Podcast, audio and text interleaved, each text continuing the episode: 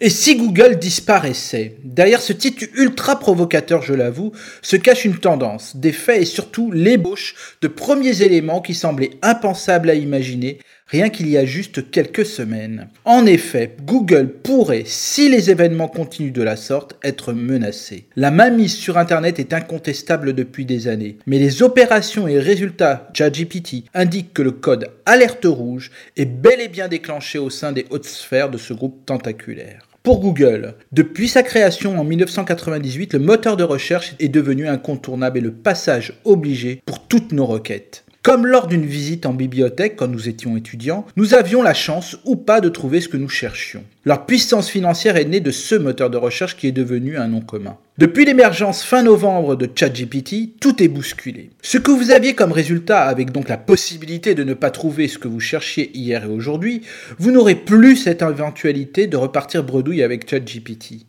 Même si l'aplomb de cette intelligence artificielle cache des énormités et informations fausses, nous sommes bel et bien à l'aube d'une révolution.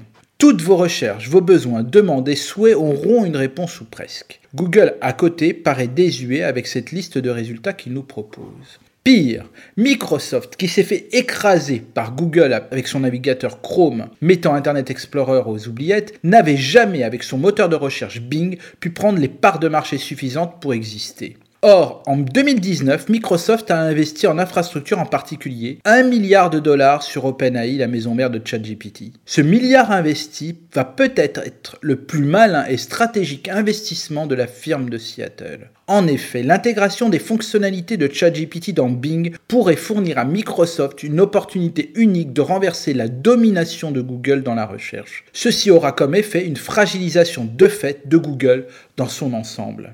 Google en 2014 a acheté une société similaire, DeepMind, basée à Londres, et à contrario d'OpenAI a surtout vu cette acquisition perdre de l'argent. En plus d'explorer de nouveaux usages et d'aller dans des sphères pour certaines inconnues, DeepMind dépense environ plus d'un demi-milliard de dollars chaque année en frais de personnel sans avoir les mêmes résultats que ChatGPT. Or, nous savons tous que sur Internet, l'important n'est pas l'idée, mais la réalisation de celle-ci.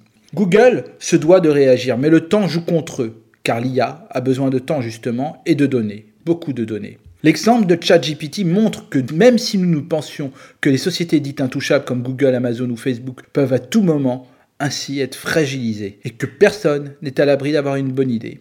À la semaine prochaine.